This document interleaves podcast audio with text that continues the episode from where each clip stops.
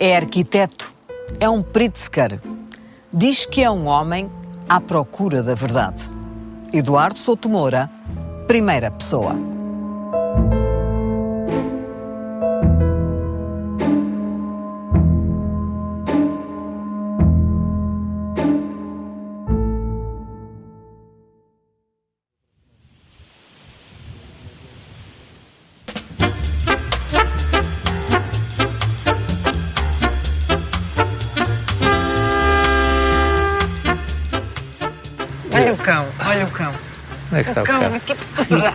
Ter uma fotografia. E agora o que é que fazemos? Levantamos ou ficamos aqui a falar? Bom, como é? Ria-se. Dá bem, mas depois. Vão dizer, ele, ele, ele está pateta porque ele está sempre a rir-se. Vamos lá, Ah, os cãezinhos. vamos devagarinho, devagarinho. Isso tem que ser devagarinho. Senhores primeiro. Ah, agora já nos trocamos, não sei se dá. Espera aí, então. Ah, lá. Outra vez? Vê-se que eu sou Pronto. bem educado, que é isto? Bom, isto é incrível, estas coisas. Isto no tempo ser. do Torga também não havia, com certeza. Nada, isto vai ser preciso demolir o país inteiro, já reparou nisso? É. Portanto, o futuro da arquitetura é a desconstrução. Vai ser demolir. Vamos lá então ver a casa do Torga. lá. Isto é a casa de um poeta que estava da Grécia. Isto é cor, isto é grego, das ilhas gregas. Eu estive aqui dentro. Me lembro que o mobiliário era anónimo completamente. Era como ele, as casas são como as pessoas. Claro. E os sapatos também, não é? Se não fosse arquiteto, o que é que gostava de ser? Poeta, Fotógrafo. escritor? Sério, fotógrafo. Porque isto, eu tenho que trabalhar em equipe na arquitetura e dependo muito dos outros. E tenho a ideia que fotógrafo não é verdade, mas eu inventei esta criação, que o fotógrafo é um tipo que trabalha sozinho. Mas tenho este imaginário que numa reforma, se calhar, eu talvez goste mais de máquinas fotográficas do que, do que fotografia. Vocês, isto, este é o teu microfone? Isto está gravado? É que ele quer ser fotógrafo, não quer ser arquiteto? Só disse agora?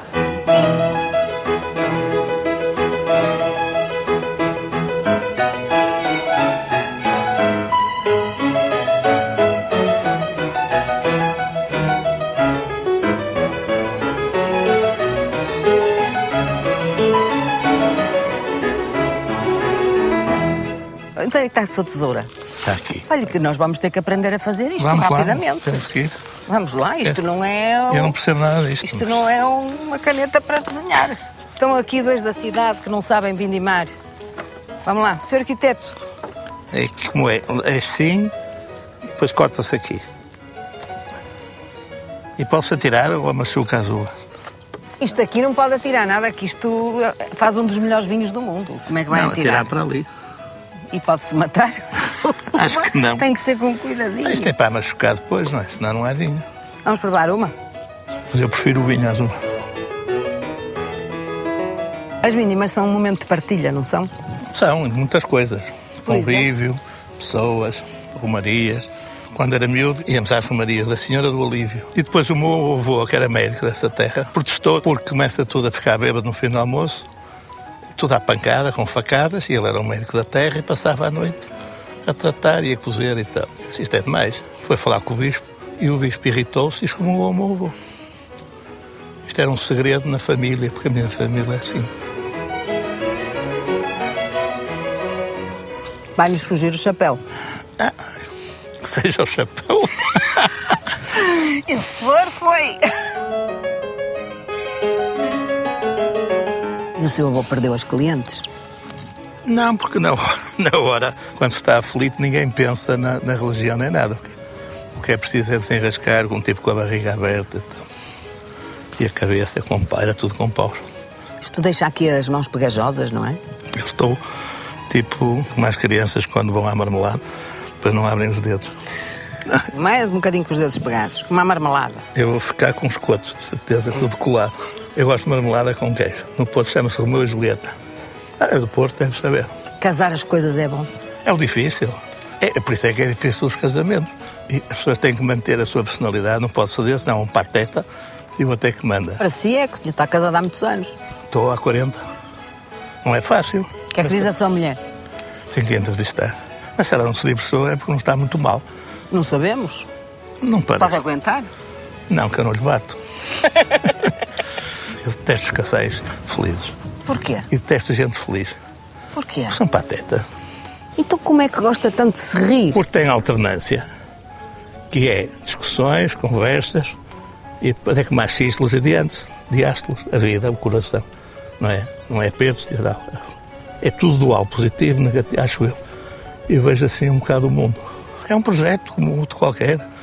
Levanta-se de manhã até à noite. Há zangas, a meio, para-se, continua, suspende-se, mete-se em embreagem, senão o carro vai abaixo. Quer meter a embreagem num E mudar de casamento? assunto, mudar de assunto e depois tornar a ele já no, no outro dia, passando uns dias e as coisas estão diferentes. A Fátima não faz nada, é como os engenheiros da Câmara. Estão os funcionários a abrir tampas de saneamento e eles a assistir. Mas é verdade, não é? Ai, os engenheiros da Câmara quando ouvirem isto. Bom, eu não disse qual Câmara. Falei em geral. Agora é a sua vez. Ora bem, o pro- É, pois é, o problema é agora que o senhor tirou ali. umas uvas todas. Pois, eu não estou aqui a brincar. Está aqui uma em baixo, olha, ainda arranja aqui um restinho. Tem, tem. Este é para si, senhor arquiteto. Obrigado. Para comer, claro. A vida come-se, Come. Com gosto. Às vezes vomita-se quando se exagera. mas vomitar alivia. Pois, pois liberta-se, mas até aí tem que se aguentar.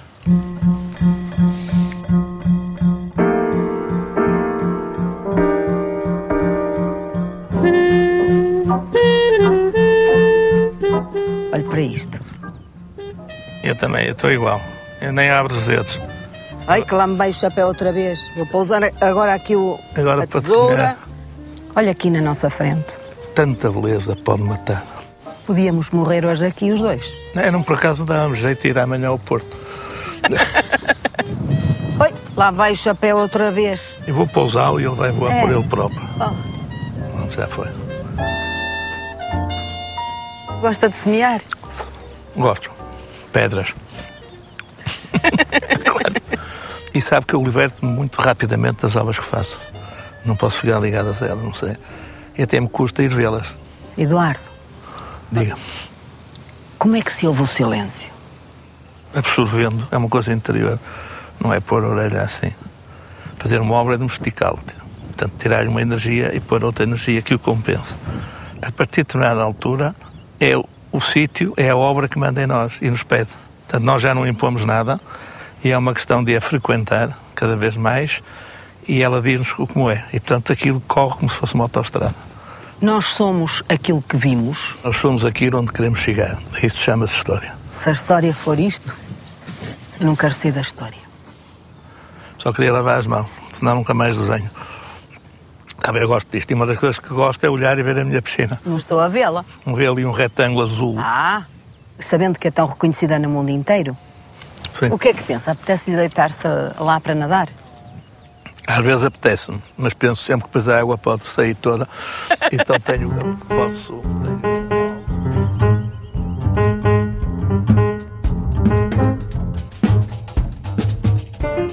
Isto é uma obra de arte, Não, a arquitetura penso que não é arte. porque ela tem uma função. Tem uma função própria, explícita e uma encomenda. E, portanto, não pode ser independente, como a arte deve ser. A arte é ela própria, não deve nada a ninguém, não, tem- não quer dizer nada para ninguém. Agora, o que não quer dizer que mais tarde não possa ser arte. É uma piscina que podemos imaginar que nos colocamos a nadar aqui e que podemos ir pelo Rio Douro abaixo. A ideia é essa. Eu gosto imenso da natureza, mas não a posso copiar, porque é impossível. Mas preciso dela. A arquitetura é uma coisa contra a natura. Se se reparar, esta piscina foi metida aqui, foram cortadas algumas pedras, temos este pavimento que dialoga com as pedras, madeira, e há hesitações, e a arquitetura vive desta tensão do natural e do artificial. Onde é que vamos dar? Aqui, fisicamente, vamos dar ao Porto, que está o Rio Douro. Mentalmente, não sei. O senhor é um homem do norte ou é um homem do mundo? Eu sou homem das duas coisas, porque uma não tira a outra.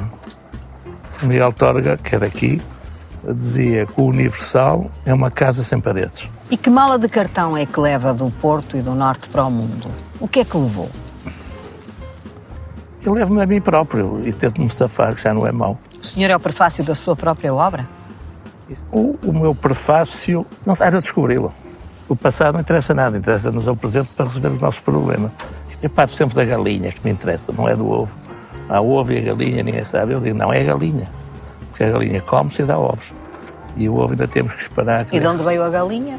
Pois, mas isso é o problema, não podemos querer resolver tudo. Mas eu sei de onde o senhor vem. A minha família juntaram-se em Braga, os outros com os moros. E depois o meu pai é médico, estudou em Barcelona e veio abrir o consultório no Porto. Nessa família de Braga era uma família burguesa? Era, claro. Quantos irmãos eram? Irmãos, tenho dois irmãos. Era um menino queque, como se diz no Porto? Eu, não, eu tentava não ser, porque eu rapidamente era da oposição. E comecei a ler. E depois tive uma influência grande do meu irmão e dos amigos do meu irmão, que eram intelectuais. E eu, como irmão mais novo, gostava de copiar, lia aqueles livros e tal. Fiquei queque intelectualmente, pronto, não era queque socialmente. O que é ser um queque intelectual? Era pretencioso, achava que... Era ou é? Tento não ser, não vou dizer que sou. Que influência tiveram os seus pais na sua vida? Eu acho muita, porque foi muito dissimulada. Uma coisa é que quase nunca me bateram. Mas naquele tempo dava-se umas lambadas. Pois é, nunca me bateram. Nem a mim que me lembro, nem nunca vi os meus pais a bater aos meus irmãos. Mas nós éramos, tínhamos ali um, um como é que dizia, tínhamos calmodinho. Portanto, acho que fomos muito bem educados. O meu pai era muito inteligente, era professor, estudava imenso e tal, muito reservado, escrevia poesias e tal, desenhava bem. E a minha mãe era uma chamada dona de casa. Como eram os domingos de Páscoa? E nós, depois de ver no Porto, todos os domingos íamos à missa a Braga. Era uma tradição. O meu pai guiava mal, era um tormento chegar a Braga. Metia em primeira no Porto e depois metia segunda na Maia, terceira em Famalicão e a minha mãe corrigia e dizia: Zé, mete isto, não faças isto, está a ir abaixo e tal. E vocês atrás? E nós atrás. O que é que diziam? Aflitíssimos para ver se chegávamos a Braga. E depois a missa na Sé era um espetáculo, tenho que dizer a verdade.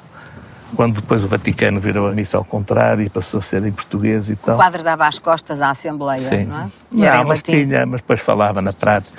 Tinha umas roupas lindíssimas, barrocas, todas douradas. Tinha incenso. Era um espetáculo visual, que hoje não é. Hoje há umas vielas e uns bombos sem graça nenhuma. Fiz várias igrejas e tento que sejam igrejas clássicas. Porque primeiro não gosto das igrejas modernas parecem uh, anfiteatros de química. Mas o, o, seu colega Cisa faz igrejas modernas. Pois, mas isso é com ele. Ele é muito religioso, não parece, mas eu acho para se fazer aquelas igrejas tão bonitas, como a do Marco de Canaveses, e eu acho que ele é um místico. Na igreja clássica tudo tem um nome. A ábside, a nave, o transepto. E na igreja moderna eu acho uma atrapalhada e ninguém sabe onde está. E há um ritual Pois é isso, e há uma liturgia e há uma música. Quem não quer estar a ver o espetáculo, que é o meu caso, que não adira aquilo, não sinto. Então o que é que ia fazer nessa sua infância à missa da Sé em Braga? Eu ia com os meus pais, era miúdo, íamos à Lusitana comprar bolos e depois íamos à missa, ou ao contrário. Depois geralmente íamos almoçar à casa dos venhas, que eram o maior amigo do meu pai e da minha mãe. Essa Sé de Braga e esse espetáculo continua dentro de si, sempre que desenha. Sim, por exemplo, a luz. E depois houve uma coisa que tem que se dizer: os monumentos nacionais e o Salazar. O Estado Novo é todo medievalista, portanto, valorizava a arquitetura medieval, não sei porquê, e tudo que era barroco ou neoclássico ou gótico, gótico tardio, desprezava. Então a Sé de Braga foi toda, era toda em talha maravilhosa. Foi tudo demolido, exceto o coro porque tinha o órgão e ninguém podia demolir o órgão. Que importância é que tem esse jogo de luz e sombra na arquitetura? É, é, é, muito simples, não há arquitetura sem luz, senão não se vê, não se vê os volumes. Nós precisamos de estádios. E, mas eu só percebi isso mais tarde, porque eu era, quando se é novo, é radical. E o meu arquiteto preferido era o Miss van der Rohe, que usava imenso vidro e fechava as casas de um lado e abria para o outro. Depois comecei a perceber que não havia nuances né, nas casas que eu fazia. Em Veneza constrói uma capela única porque tem o chão em terra, não é? Eu nunca fiz uma capela e acho que a religião precisa de regressar aos tempos mais puros, mais simples. Para começar a ser ouvido, porque ninguém ouve a igreja. Essas missas têm três velhinhas. Eu lembro que ia buscar a minha mãe à missa do Carmo, para estar com ela e tal E estava ninguém, a minha mãe mais dois velhinhos. E eu, quando acabei a capela, eu não vou ser falso modesto, eu adorei o que vi. E devia estar bêbado quando fiz isto. E eu fiz a capela com um banco todo à volta, porque para estabilizar os muros, porque aquilo é água por baixo, Veneza, não é? E os engenheiros disseram, não, temos que fazer umas pedras grandes e tal. E eu fiz um banco. É uma capela paleocristã. É porque eu tive que ir às origens. Tolentino Mendonça interpela-se sobre o que apetece fazer dentro dessa capela e fala em sentar e chorar. O arquiteto Sotomora diz que é para sentar e esperar, com os pés por terra e a cabeça entre as mãos. Estava exatamente com os pés na terra, e depois tem esta posição assim inclinada. Não? E lembrei-me do Alberto El, a cabeça, a cabeça nas mãos e os pés na terra. É, é um sítio para meditar, para pensar. Mas há um fio condutor dessa simplicidade toda. O senhor arquiteto diz que está tudo explicado nas casas sumérias de há 5 mil anos atrás. Tudo não, mas o que eu acho é que a arquitetura, a casa é, é a instituição mais conservadora que eu conheço. As pessoas mudam, mudam os feitios, mudam as religiões. A casa é uma coisa que muda pouquíssimo, as pessoas não percebem. Mudam os materiais. Então o que é uma casa? Pá, uma casa é, é a extensão do nosso corpo e que nos protege. É uma segunda pele. E depois tem um lado físico que nos protege e tem um lado afetivo que tudo se passa ali no meio daquelas quatro paredes.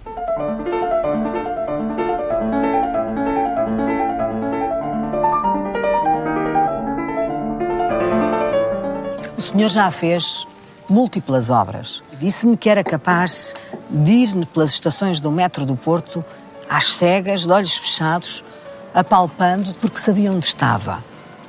É assim tão detalhado o trabalho do arquiteto? Não sei se é, mas tem que ser. Levei os pormenores ao limite. Eu acho que o Metro Porto está bem, não vou ser falso modesto. Ganhou um prémio internacional de urbanismo em Harvard, que é uma escola exigente. E para ter bons materiais como tem, está bem construído, teve que ficar barato. Olha, queria 3 milhões de azulejos para 20 estações. O corrimão é sempre o mesmo, para se fazer 2 km de corrimão, depois cortar tipo farturas. Este vai para o Bonfim, este vai não sei para onde. Tipo farturas é muito bom. Pois não é, é assim, não é? Levanta. Mas o senhor é um andante. Mental. Porque fisicamente não é fácil. Eu penso que é como os atores que têm que saber os. Já não pensam, aquilo sai-lhes de dentro. Acha que, não pensam? Não sei, acho que sai já instintivamente, acho eu. Então eles têm que decorar e depois aquilo pertence a eles. E é, é como os bons desenhadores. Por exemplo, o Cisa, passa a vida a fazer croquis, não é? E sempre a desenhar. E ele absorve de tal maneira o desenho que ele já tem os desenhos todos aqui. E como treina 12 horas por dia, não é? Está a almoçar, desenha nos guardanapos. Está a ver um filme, vê o filme e está a desenhar. E, portanto, os desenhos estão dentro dele. Portanto, quando ele desenha bem e rápido, uh, põe-nos cá fora. Às vezes o Cisa diz-lhe que o senhor é um bocado neoplástico. Não, diz, mas diz com um ar carinhoso, não diz zangado. Quando temos projetos juntos, começamos ao mesmo tempo, não é? Às vezes começa eu primeiro, seja, oh, Eduardo, vá lá ver isso, e depois encontramos. E depois sentamos, como se fôssemos jogar xadrez, tem graça. Um de um lado, outro à frente. Então abrimos e tal. Então é assim, e tal. E eu faço um bocado à Cisa, porque uma questão de respeito e cerimónia. E ele disse, não, isto não, não você devia fazer mais neoplástica, é mais o seu género. Ele está interessado em saber o que é que eu quero e não ir atrás dele. Mas vocês têm um pomo de discórdia, que é o Centro Pompidou, que o Eduardo Sotomora gosta muito e ele não gosta. E ele... temos muitos, felizmente, que temos muitos pontos de discórdia. Quando se sentam em frente um ao outro, nesse tal jogo de xadrez de decisões, e ele diz, lá vem você com o seu Pompidouzinho. Estamos a, fazer, a pôr as maquetes para o Távora ver o conjunto, e eles chamaram-me lá acima, eu fui quase sem nada, e o César disse-me assim, bem, vá lá, vais buscar o seu Pompidouzinho. Foi mais esse sentido, que é mais carinhoso. Somos diferentes, se calhar, e é por isso que gostamos de trabalhar juntos e, e, e muito amigos. Quando é que acreditou que podia haver um homem novo? Isso foi quando eu trabalhei no Salvo, foi durante a Revolução. Portanto, eu já comecei a ficar politizado no liceu e depois nas Belas Artes muito mais. Depois... Politizado para que lado? Para a esquerda, esquerda próximo, na altura só havia. Não havia nada, havia só o Partido Comunista e a UEC. E depois os seus pais, aqueles que iam à missa de Braga, da Sé de Braga? Os meus pais, o meu pai nunca se meteu nisso. A minha avó é que dizia, oh, oh Eduardinho, tu até podes ser comunista, isso não tem nada a ver com isso, mas não digas, não digas que não parece bem. Eu adorava a minha avó. Nós não sabíamos desenhar, era só conversa de esquerda. Quando é que deixou de acreditar? Que havia uma cidade nova e que havia uma arquitetura nova. E no debate com as pessoas, nunca contei, com a, havia um inquérito para saber como é que eram as casas e tal. E o CISA dizia, vocês digam tudo que quer, mas quem faz as casas sou eu. Daí a velha frase, a qualidade que sou eu, eu, o CISA, não é? É o respeito pelo povo. Ele não deixava, porque havia brigadas em que o, o arquiteto punha a mão quase na, na classe operária para desenhar. E o CISA isso não deixava e bem. A frase é do Che Guevara, a qualidade é o respeito pelo povo, mas não é feita pelo povo. Isto faz sentido para si? Faz, porque foi eu que li esse texto na Assembleia dos Moradores. Vocês estavam a fazer uma arquitetura ideológica nesse período? Não, não. Aí é que eu percebi em que tentamos tudo. Vamos inventar uma arquitetura. Não se inventa. A arquitetura, existe uma arquitetura que é adequada às circunstâncias e àquela altura, aos preços. Mas há arquitetura ideológica? Há regimes políticos que querem visualizar o seu sistema político através da arquitetura. E a sua qual é? Não sei, anda à procura, não sei. Vou copiando, a ver se me desenrasco. Quando é que deixou de foi ser quando comunista? as casas Foi quando as casas do Sal não foram para a lista que eu e os estudantes, os meus colegas, tínhamos feito para as tais pessoas tinham urgência. Os casos piores familiares, de incestos e de outros problemas, foram, as casas todas foram parar à direção da Associação de Moradores. Você não era comunista, eu era próximo. Havia duas alternativas, ou PC ou Maoísta, não havia mais nada. Eu testava os maoístas. Peguei-me logo com eles todos e tal. Que eram stalinistas, eu testava o Stalin.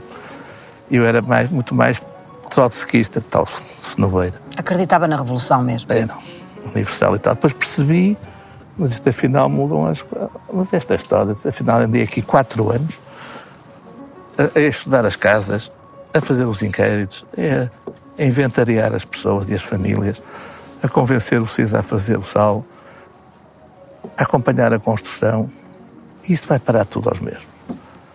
E disse assim, "Hum, não é por aqui. Pronto. E fiquei social-democrata, que já não é mau. Ainda hoje é assim? Vai tudo parar aos mesmos? É, mas são outros, por acaso. Essa corrupção que falou há pouco sobre as casas do sal continua a existir hoje? Não foi bem corrupção, foi manipulação. Eles, eles não roubaram nada. Agora, ah, a mim, afi- afinal, o poder serve sempre das coisas boas. Roubaram ou não roubaram quando as casas deviam ser para quem mais precisava? O termo é duro, roubar. Sim, posso dizer. Roubaram, no fundo. Mas o património não era de ninguém, quer dizer, era da, era da associação, uma coisa coletiva. Não, uma vergonha é o que se passa. Eu, quando trabalho com privados, pergunto de onde vem o dinheiro. Há coisas que fico aflito. Pessoas pedem, não têm a noção das coisas. Olha, que isso é caríssimo, não sei o que. Ah, tudo em mar, não sei o que, jacuzzi para aqui, para acolá. E não sei o que mais, e sala disto, e sala de cinema, e sala de como é. Há pouco falou da corrupção. Em que momentos é que sente que ela é mais viva? É junto de que poderes? Ou... O poder local é o pior de todos. Por isso eu votei contra a descentralização. Faz-me impressão, porque digo assim, ainda prefiro alguns... Isto vai ser horrível no filme, vão-me matar, mas eu não me importo dizer isto, é o que eu acredito. Digo assim, se em Lisboa há corrupção, há uma pirâmide que vão filtrando por aí acima. E é grave, mas são meia dúzia.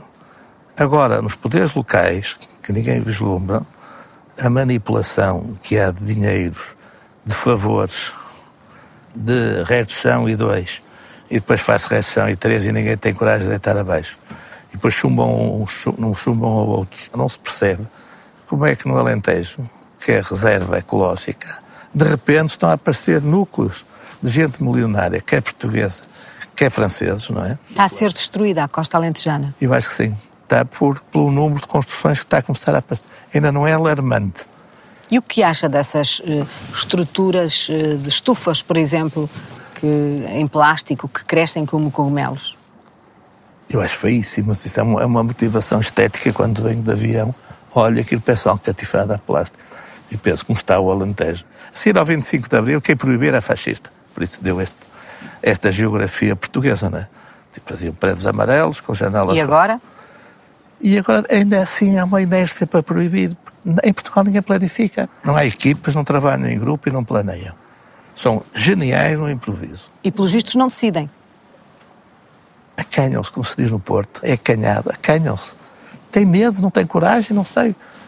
Cada pessoa, na paisagem portuguesa, faz uma casa onde quer. E depois tem que se fazer uma estrada, custa dinheiro. Tem que se levar lá a eletricidade, custa dinheiro. Tem que se fazer saneamento. Mas são medrosos os portugueses? Não são anarcas. Somos um caso perdido, Eduardo Sotomoro? Não, nada, eu gosto imenso de Portugal. Não me diga isso, que eu adoro isto. E o homem novo? O homem novo eu percebi que não aparece assim. Não, não, não, Não vai haver nunca. É como aquela, o importante não é chegar, é a viagem para chegar.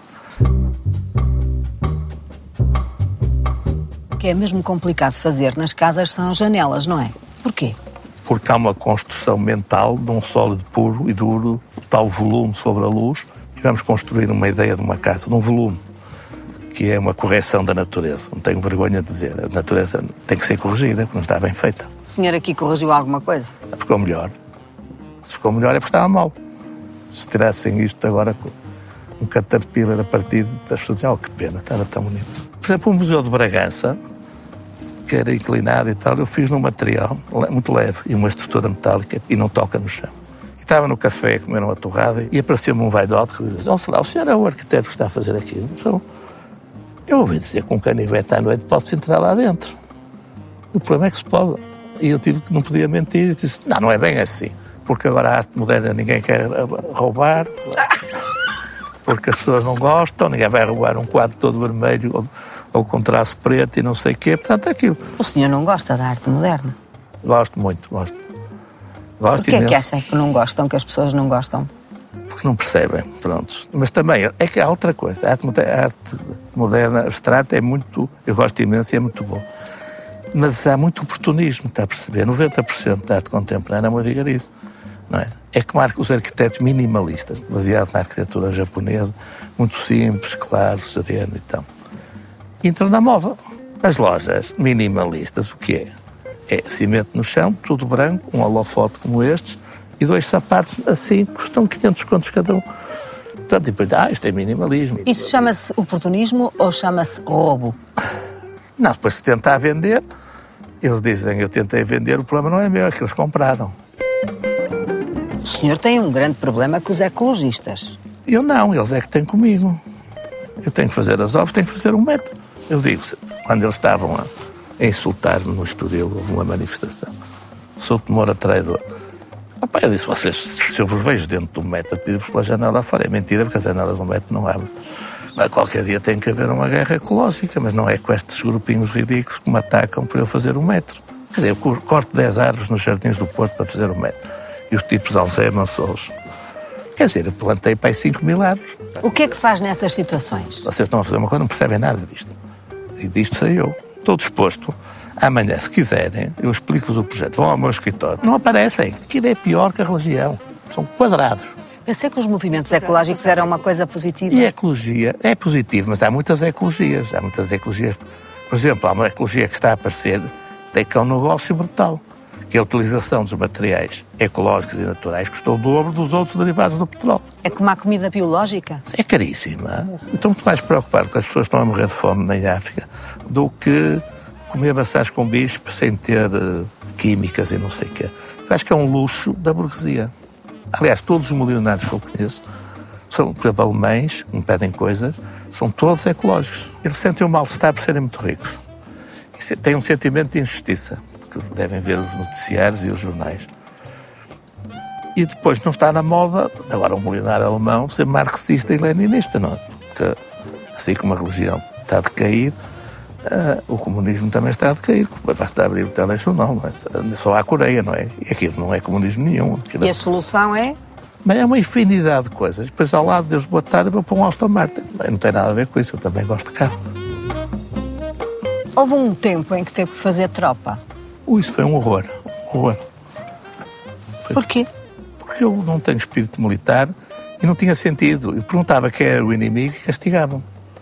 Eu à noite fazíamos recruta, exercícios noturnos. Tirávamos da cama, vestia as botas e saía com uma G3 para o, cast- para o Rio Tejo. E depois éramos emboscados.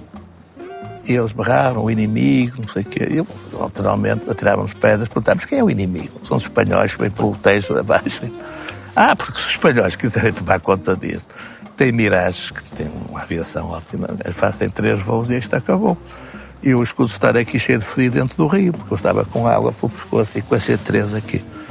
Chamaram os arquitetos para recuperar os quartéis, estava tudo destruído, depois do 25 também.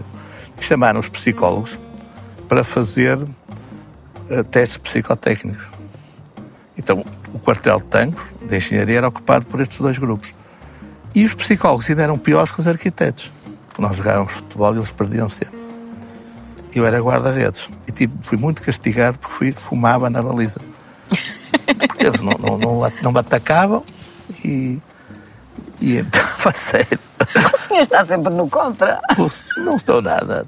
Não, não sou assim muito conformista, por acaso. Então eles, uh, os arquitetos, ainda assim eram melhores que eles, atacavam, estavam sempre lá. Ao fim de meia hora estava ali pasmado, encostado à baliza. Puxei de um cigarro. O capitão viu este fim de semana aqui.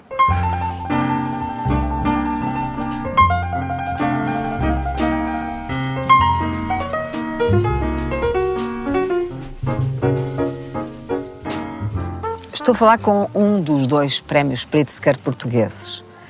Este ano recebeu o prémio Piranesi. De que forma é que os prémios lhe preenchem a sua vida profissional e pessoal? Gosto imenso de receber prémios, tenho de confessar. Primeiro, tem uma amiga minha que olhou para mim e disse: Estás gordo de prémios. E eu gosto desta expressão. Pronto. Gordo de prémios é muito bom. Pois é, é amiga, é inteligente, é uma pintora. Uh, tenho essa frase que gosto. Segundo, Uh, os prémios exigem um grande esforço de desenho e a, a, a, o trabalho de arquitetura é muito sentado para aí fora. Eu gosto de comer e beber, é evidente, mas tenho uma vida pouco ágil. E eu gosto de receber prémios porque isto é tão difícil, vocês não acreditam. É que vê uma obra e depois critica, é fácil dizer assim, se fosse eu, fazia um bocadinho mais larga. Mas eu tive que fazer isto num caderno deste tamanho, sabia se era largo ou estreito e tal. Mas também há transformações, há, há manipulações. E a história da arquitetura e do mundo, a história e os estilos, é as igrejas. Não há uma igreja que não comece por ser românica e depois passa à gótica. Foi o que lhe fizeram no Estádio do Braga? Não, isso foi muito pior. Foi a obra que eu mais gostei de fazer. Porque aí posso dizer que toquei todos os instrumentos. E depois começaram a destruir. Eu fiquei triste, sabe? Porque está feio e aquilo é destruir não para ficar uma coisa melhor, mas para um negócio que é pôr os carros lá dentro. Tem três, dois elevadores monstruosos, feitos ao X, para ir chegar a um sítio, ter um restaurante VIP, que de VIP não tem nada, que é de fugir. E eu digo assim, mas para quê? Qual é o lucro disto? A UEFA a reclamar. Qual é o principal problema do país? É a falta de educação também? É a falta de gosto? Mas, não, é, não é gosto. É isso, o gosto educa, é a falta de cultura. Mas o que é essa cultura que é preciso ter? Essa cultura é não descuidar a sua própria identidade. Falamos de Braga, falamos disto, e adaptar aos tempos e aos problemas. Eu, eu acredito que estamos a melhorar, apesar de jornais e isso tudo. Senão temos que nos suicidar todos, como os elefantes, como todos para um sítio. E as baleias, não é?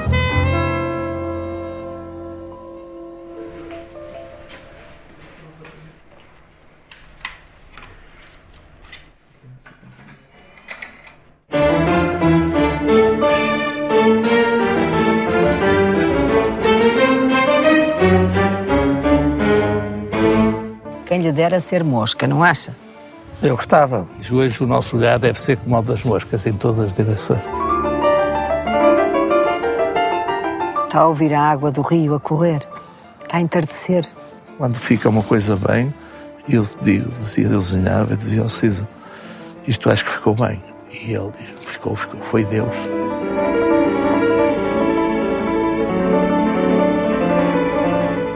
Que aqui terá sido Deus? Talvez, não sei. Eu acho que Deus está na beleza, por acaso. E quem é hoje Eduardo Souto Moura? Eu? Não sou. Não, eu não tenho muitas esperanças porque também não quero muitas desilusões. Sabe? Nisso sou comedido. Tudo bem os meios para chegar aos fins. Sou aquela pessoa com os pés no chão a pensar como é que vou resolver a mim e aos outros.